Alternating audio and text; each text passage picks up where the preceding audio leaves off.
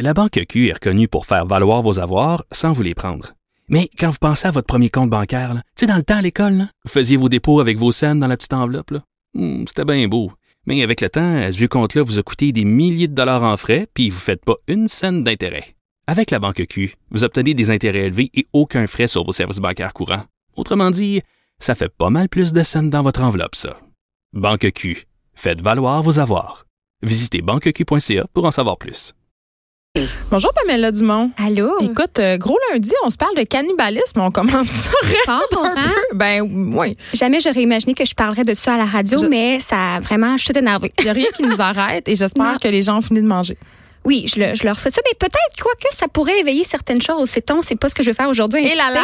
Mais attends, attends, attends. D'abord, il faut que je donne le crédit à la personne qui m'a donné l'idée de parler de cannibalisme à la radio, bien que c'était un rêve enfoui, je pense, parce que je suis de la génération qui a écouté les Hannibal Lecter, Oui, les moi, je- je films. parlais au début euh, d'émission de Cannibal Holocauste et de Cannibal Je l'ai pas Féroce. vu, mais il paraît que c'est hyper, hyper violent. Ben, c'est très violent, puis euh, ces films-là font une espèce de comeback dans la culture populaire. Évidemment, le cannibalisme, ça fascine depuis toujours. Là, tu faisais allusion à Hannibal Lecter. Évidemment, Ouais. je pense que c'est le cannibale le plus connu de toute l'histoire du cinéma. Oui, qui est très paradoxal aussi parce que Ouais, c'est un brillant homme, qui n'existe pas. C'est une fiction, une série de romans qui s'est tournée après ça en, en film puis en série. Et euh, j'en ai parlé la semaine dernière en sortant de ma chronique de- sur le masculinisme avec euh, le recherchiste ici Alexandre Moranville. Il me dit, il m'a sorti une nouvelle qui s'est passée au début septembre, les 3 et 4. Il y a eu un, un, un sommet de la gastronomie. Je me pouvais plus quand j'ai lu ça. Un sommet de la gastronomie où est-ce qu'un un chercheur et professeur du nom de Magnus Soderlund a proposé le sujet en table ronde de est-ce que le cannibalisme pourrait être une forme d'alimentation du futur? Ça en répondant évidemment à la crise climatique, vu qu'on sait que l'industrie de l'élevage en est une des plus polluantes, sinon la plus polluante.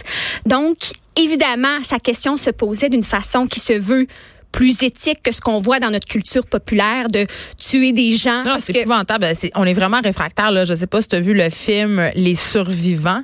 C'est Oui. cette histoire vraie, une équipe, je pense que c'est l'équipe chilienne de soccer qui se plante euh, dans une De montagne. Oui, c'est Ouais. ça. Ou en tout cas, dans les Andes. oui. Puis là, ils doivent s'auto-manger. Là. Moi, je, ouf, ça m'avait Ça, c'est du cannibalisme de survivance, de survivalisme, de, Il y en a eu famine. en Russie pendant la guerre. Ouais. euh, ça, ça s'est vu, là. à chaque fois qu'il y aurait eu des famines dans l'histoire, là, il y aurait eu des épisodes de cannibalisme. Ben, et c'est des- il y a des- une hiérarchie dans les formes, les types de cannibalisme, les causes pourquoi, à certains moments, Plus il y acceptable ou plus pas. acceptable ou pas. Ouais. Donc, cette histoire-là, en fait, les survivants, c'est une histoire vraie. C'est euh, 45 passagers, passagers qui se sont, et membres de l'équipage qui se sont écrasés. Mon pire cauchemar. Et au bout de 72 jours, c'est seulement même- 16 personnes ont survécu. Oui. Ils ont Et mangé on du jarret. Manger ouais, de la viande congelée euh, de leur, euh, de leur coéquipier. Un euh, des tataki. membres. Un tataki de cuisse. tataki de. bon, on rit c'est parce qu'il y a un petit malaise évidemment avec ça. Mais ce que propose Monsieur euh, Soderlund, ben propose l'idée dans laquelle il émettait cette, euh, ce sujet-là à la table ronde. Ouais. C'était est-ce qu'on pourrait utiliser la viande des cadavres? Donc on parle vraiment des défunts. Oui, mais ça dépend Pour- comment il est mort, là. Évidemment, ça dépend comment il est mort. Mais S'il est mort à plein de chimiothérapie, tu peux pas manger Ouais. ça, là? Ouais, ben, ben, c'est ça justement. Mais cette forme-là, Hey, je suis désolée, finalement- c'était très cru comment j'ai dit ça. Sans Non, non, mauvais jeu de mots. Oui, oui, c'est vrai. C'est pas, c'est, c'est, c'est un peu euh, indélicat. On est rationnel, là. On est rationnel, mais c'est sûr qu'il faudrait. Il y a tout un procédé qu'il faudrait observer. Là. Imaginons, déjà, on a de la misère. Il y, a, il y a plusieurs difficultés. à- Imagine le MAPAC. Ben, c'est ça. Mais imagine juste la première étape. Il faudrait avoir le consentement des personnes. On a de la Oui, on- misère à signer le don d'organes. Ouais, c'est ça. Fait que mais, est-ce que des gens signeraient pour qu'ils se retrouvent au restaurant? mais à part des déviants sexuels, je sais pas, là. Tu sais quand même, tu sais quand même qu'il y a plusieurs tueurs en série euh, qui sont reconnus pour avoir euh, mangé leurs victimes. Le plus célèbre d'entre eux étant euh, Jeffrey Dahmer. Jeffrey Dahmer, c'est lequel déjà? Mais il essaie- lui, c'est lui qui essaie de se faire des zombies avec les, euh, les cadavres. Il y avait un petit Ah. tank à zombies. Oui, c'est ça. Mais ça, c'est la forme qu'on voit le plus là, dans, dans, dans les films, dans Oui. les séries, c'est-à-dire l'espèce de, de monstre, euh, et le monstre, entre guillemets, psychopathe, qui Hmm. agresse, qui tue. Et ces formes-là, souvent, sont plus de l'ordre euh, ben, euh, psychotique. là. Oui, Jeffrey Dahmer qui a mangé 17 jeunes hommes entre 78 et 91. Je te- On l'appelait le cannibale de Milwaukee. Mais c'est ça qu'on en tête aussi. C'est ce que je trouve Oui. un peu, ben pas dommage, mais que dommage, c'est que le sensationnalisme associé au cannibalisme est aussi directement en lien avec le mot, parce que le Ben mot. écoute, c'est sûr, là, c'est le plus grand, un des plus grands tabous, là. un des plus grands tabous. Puis il n'y a pas juste ce mot-là pour parler de manger de la chair de sa propre espèce. L'anthropophagie, Ah c'est oui. le terme officiel et qui, il y en a toujours il y en a eu dans l'Antiquité, dans la préhistoire. Mais depuis, le terme cannibalisme est arrivé avec Christophe Colomb, Christophe Colomb qui a découvert l'Amérique et qui a rencontré euh, les peuples qui l'ont nommé Caraïbes, dans les Caraïbes, là, dans le nord du Venezuela, des tribus qui se nommaient pas comme ça, mais lui les appelait Caraïbes et euh, proches de canis, hommes-chiens, et il les décrivait comme mangeant de la chair humaine. Ben, en Afrique aussi, euh, c'est une tradition qui est encore lieu aujourd'hui, notamment lors de certains rites fun- funéraires. On mange certaines parties des défunts. C'est des pratiques qui sont religieuses et qui ont encore lieu. Ben, on pourrait comme, c'est ça que j'ai trouvé aussi comme euh, intéressant à, à articuler, c'est-à-dire que cette nouvelle forme potentielle, peut-être dans certains, dans quelques siècles de cannibalisme environnementaliste, selon. Je pense qu'on va manger des criquettes avant, Pamela Ben, Dumont. Je dis ça de même, là. Ben, c'est une des solutions, mais tu sais, si on pousse à l'extrême, ça ressemble beaucoup au cannibalisme par rituel, rituelique. Donc, comme tu parlais en Afrique, il y en a eu, les Mfans, euh, il y a eu jusqu'au siècle dernier d'autres tribus comme euh, les Papous, les Forts, euh, les, les Forts euh, bon, de la Papouasie-Nouvelle-Guinée, qui par contre mangeaient, comme tu dis, euh, leurs ancêtres, leurs défunts. C'était surtout les femmes et les enfants, alors que les hommes mangeaient les guerriers euh, combattus. oui, c'était comme sur pour le les terrain. Channelers. Comme pour s'approprier les caractéristiques des Exactement. défunts. Donc c'était très différent, euh, différent de l'endo, euh, de l'endo cannibalisme versus de l'exo. Donc manger des êtres d'un autre peuple, exemple du clan opposé, Ouais. ennemi, versus manger des gens de sa famille. Donc manger des gens de sa famille, c'était pour faire perdurer les corps, les attraits de la personne, la personnalité. Donc si c'était une personne qui était courageuse, c'était la grand-mère qui avait du savoir. Ben là, on, on mangeait les personnes dans cette optique optique-là. Il y avait rien de patholo- pathologique à ça parce que c'était une pratique de communauté. J'ai une Question. oui, vas-y. Toi, tu goûterais-tu à de la chair humaine? Mettons qu'on enlève tout le, le côté tabou puis qu'on t'en offre sur un petit Ouais. plateau, là. Tu sais, euh, Euh, que tu sais, tout ouais. est correct, là. Si on s'entend que ça a été euh, prise de façon éthique, cette viande-là. Oui, c'est pas quelqu'un qu'on aurait assassiné, là, pas comme Jeffrey Dahmer. Exactement. Oui. Moi, moi je, moi, aussi. je goûterais. Moi aussi. Oui. Puis, tu sais, moi, je me rappelle tout petite, j'ai écouté trop jeune pour moi. Peut-être que ça m'a un peu euh, troublé l'esprit, les Hannibal Lecter, parce que j'avais une sœur qui était passionnée Oui, au primaire de Oui, le petit- la, la phase où il prend un petit prélè- prélèvement du cerveau pendant que le gars est encore en vie à la, la table. scène avec Julianne Moore, là, c'est cette scène-là, oh mon Dieu, c'est, c'est, on Ça s'en rappelle bon. tous, là, dans Scary Movie, le film de peur, ils l'ont reprise d'ailleurs, tu sais, le cerveau parle, je pense, il se passe quelque chose. Mais euh, moi, je, je me rappelle aussi de L'origine du mal, qui était un moins bon film, à, à mon avis, là, avec l'acteur euh, Gaspard Ulliel, qui, qui parlait justement de l'enfance de Hannibal Lecter. Ouais. Et il parlait de son obsession. Il, lui, hiérarchisait les parties du corps, lesquelles seraient euh, les, les meilleures. Et les joues le étaient le morceau euh, de convoitation par excellence. Ben là, attends, là, euh, oui, mais c'est la même chose pour tous les animaux. Les parties grasses, Ben, ouais. les jeunes animaux aussi, comme le veau, l'agneau, ben ça serait la même chose pour les bébés Le humains. Je cerveau suis bien désolée, aussi, là. là. Mais, pour, mais moi, c'est une scène en particulier là, où est-ce que les joues sont comme la pièce, la pièce qui, qui, qui, qui est sur le piédestal. Moi, je me rappelle tout petit de m'être dit, ben, Colin, Ça si bon? je pouvais, je goûterais peut-être à ça. Hey, mangeriez-vous ça de la chair humaine? J'ai envie de vous entendre quand même parce que c'est, tu sais, on est, il y a un petit malaise en studio quand même, Ouais, là. ouais, ouais. C'est c'est très, très, très tabou. Ouais. Est-ce que vous mangerez de la, ch- la chair humaine? Euh, Écrivez-moi. Dans Euh, un contexte éthique, on le rappelle. Ou est-ce que ce serait un corps qui n'aurait pas été violenté, une mort naturelle, le- la Ouais. viande aurait été observée, donc il n'y aurait pas de maladie. Euh, les papous, d'ailleurs, ce que je voulais dire, c'est qu'ils ont observé une maladie neurodégénérative parce qu'ils mangeaient tout, dont la moelle, la moelle osseuse et le cerveau. Mais tu sais que dans l'élevage des animaux, on a beaucoup nourri euh, les bovins euh, et les poulets aussi avec de la farine qui constituait, euh, qui était constituée avec euh, des sous-farines de, de leur propre espèce et ça a créé des maladies comme la vache folle, toutes sortes d'affaires Ah comme ben oui, ça. ben oui. Le ça gourou est fonctionne pas. comparable à la vache Mais folle. attends, moi, euh, les gens, là, pour vrai, écrivez-moi pour me dire si vous mangerez de la chair humaine. Vous pouvez m'appeler au 187 Cube Radio, me texter ou m'écrire sur la page Facebook des effrontés ou de Cube. Je suis vraiment curieuse de savoir où est-ce que vous positionnez par rapport à ça. Et toi, t'as-tu répondu? T'as dit Moi, oui? j'ai dit oui. Moi, je dire jusqu'au bout. euh, puis j'ai pas de. Oui, c'est sûr qu'il faudrait pas que ça soit. euh, tu sais, faut croire pas que ça soit d'une provenance problématique. Mais moi, Ouais. quand il est question, euh, c'est toute la- l'affaire de manger des insectes, euh, puis tout ça. Est-ce que vous mangeriez du chien ou du chat là? Moi, moi, Ben, c'est oui. exactement. Moi, c'est oui. Puis ce que je trouve intéressant d'aborder le sujet du cannibalisme, oui, on parle de- du sensationnalisme de ça, mais vraiment concrètement, c'est que ça nous repositionne dans notre mode de vie très spéciste. Ben On oui, en on en a parlé ici là. euh, Tu as une capsule là-dessus? Ben oui, de, de se considérer comme l'espèce la plus importante, l'espèce intouchable. Ouais, c'est vrai. Qu'est-ce qui fait qu'on mange du porc et pas un chien? Là? Souvent, euh, les organismes véganes, vont Oui. justement faire des publicités par rapport à ça. Ben, on en parlait notamment parce que à cause du coup d'éclat de PETA euh, devant la Tour Eiffel où Oui. on avait mis un chien sur le barbecue, puis on Ouais. se disait pourquoi un pourquoi un porc c'est ok puis un chien c'est pas ok, mais c'est une question de socio-constructivisme. N'est-ce Ouais. pas la même chose pour la viande humaine? Le tabou, le- le- la notion même du tabou, c'est la signification qu'on lui accorde. Donc si ça serait, si c'était pardon détabouisé du jour au lendemain, ben il n'y aurait plus de problème. Tout ça c'est dans nos têtes finalement. Mais les tabous sont pas là pour rien parce que si on se mettait à s'entremanger, bon, ça irait peut-être pas si bien que ça. Là. Oui, c'est sûr. Mais c'est pour ça qu'une fois le tabou passé, après ça, c'est intéressant aussi d'observer la, la législation. C'est que c'est pas nécessairement illégal. Hein? Aux États-Unis, puis dans certains pays d'Europe, il n'y a rien qui dit le cannibalisme est illégal, mais c'est toujours le- la façon de se procurer. C'est-à-dire que c'est pas accessible parce qu'en ce moment, il n'y a aucun moyen d'avoir un corps sans Légalement. faire, légalement sans faire outrage. Donc, ce serait plutôt une accusation d'outrage au corps.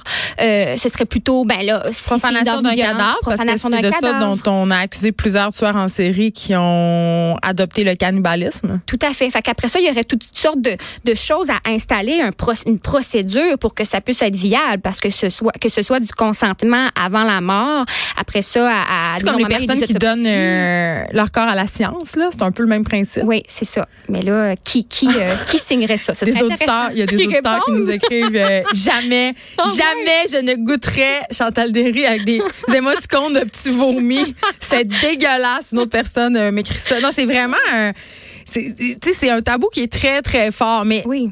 je veux le redire, dans, parce que le monde, tu faisais la distinction, il y a des gradations dans le cannibalisme, tu faisais la distinction.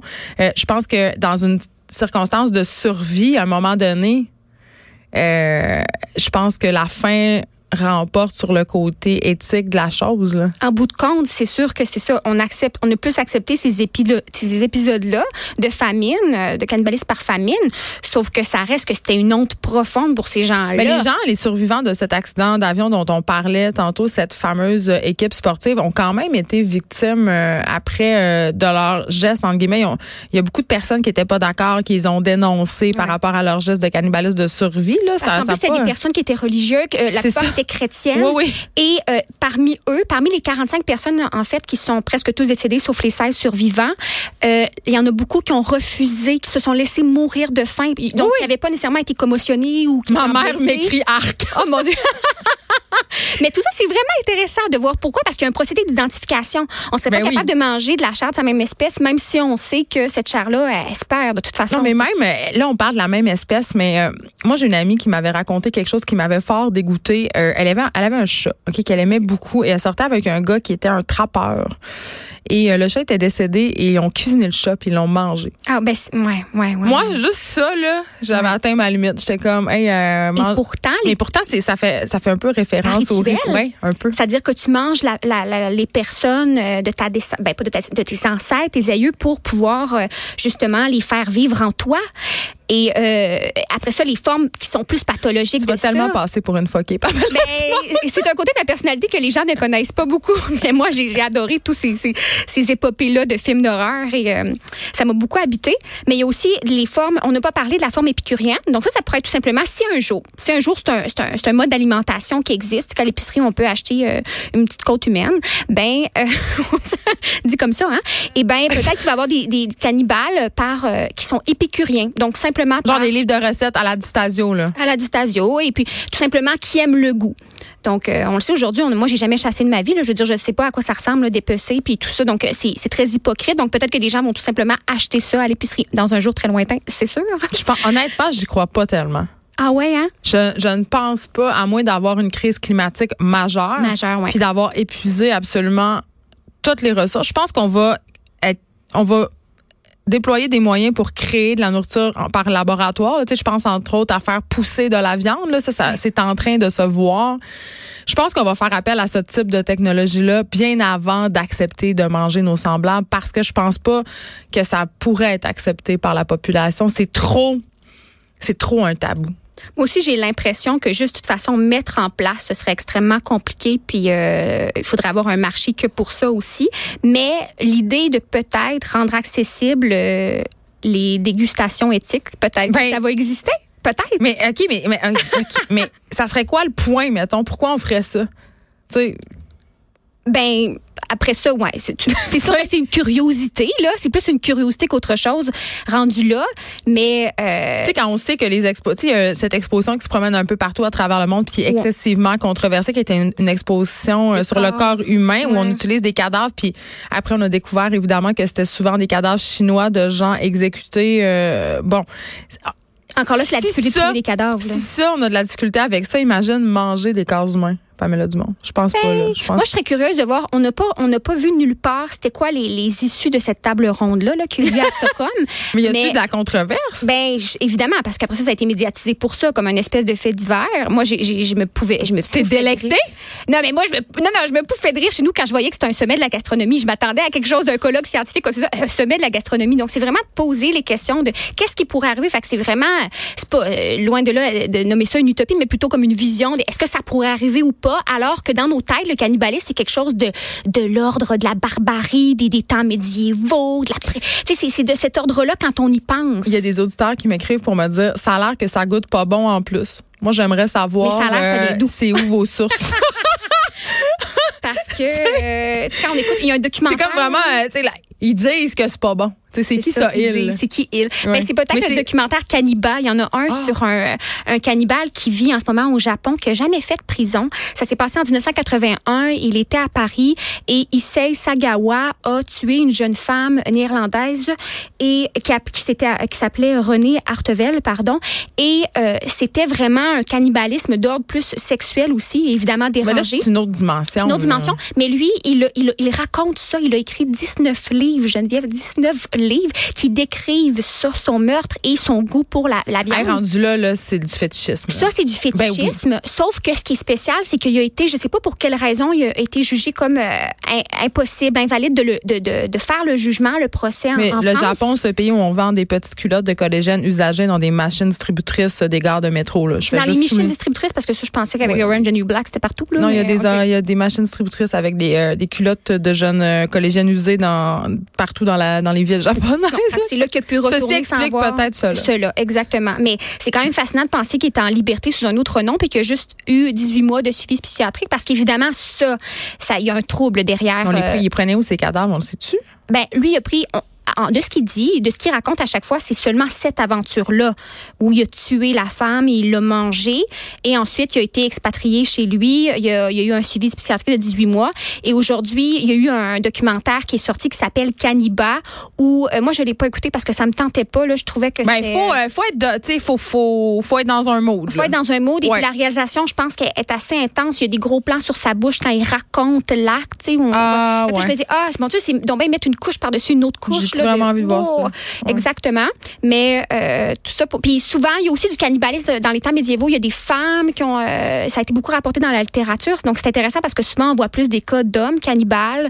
On peut penser aussi. Mais euh, ça a été utilisé euh, au niveau de la sorcellerie aussi. Là. On l'accusait Oui. beaucoup euh, pendant l'Inquisition, les femmes, de manger des bébés. C'est vrai, on voit ça Ah dans. The Witch, le film là, qui est sorti il y a quelques années seulement. Ouais. C'est ça, là, la vieille sorcière, elle peut se rajeunir en mangeant un petit bébé. Là. Ça, bon, ou en se baignant dans le sang de bébé. En, En tout cas, hey, écoute, euh, bon lundi, hein, Pamela Bon Dumont. lundi. Tu vas revenir la semaine prochaine avec un sujet qui, je l'espère... euh, non, je l'espère pas. Moi, j'ai trouvé ça bien intéressant. Les auditeurs aussi, apparemment, parce que les réactions sont nombreuses, mais sont assez négatives sur le fait de je ne mangerai pas de chair humaine. Mais je- Bon, on est juste deux. Ouais, mais je, oui, je dis, ben, écoute, là, je te dis le live que j'en goûterais, mais je veux dire, si j'avais l'assiette en avant de moi, là, Ça changerait peut-être, oui, peut-être que ça changerait parce que, écoute, Si on euh, te raconte l'histoire de la personne. j'ai pas de problème à manger des grillons, mais le jour où j'ai vu le grillon, il fallait que je me le mette dans la bouche, c'est une autre histoire. Il fallait pas que je m'en rende compte. Peut-être c'était processé, si on Ouais, veut, là, on se mais fait une idée. on a beaucoup de barrières euh, psychologiques et le socio-constructiviste est très, très fort. Merci, Pamela Dumont, à lundi plaisir, prochain. Oui.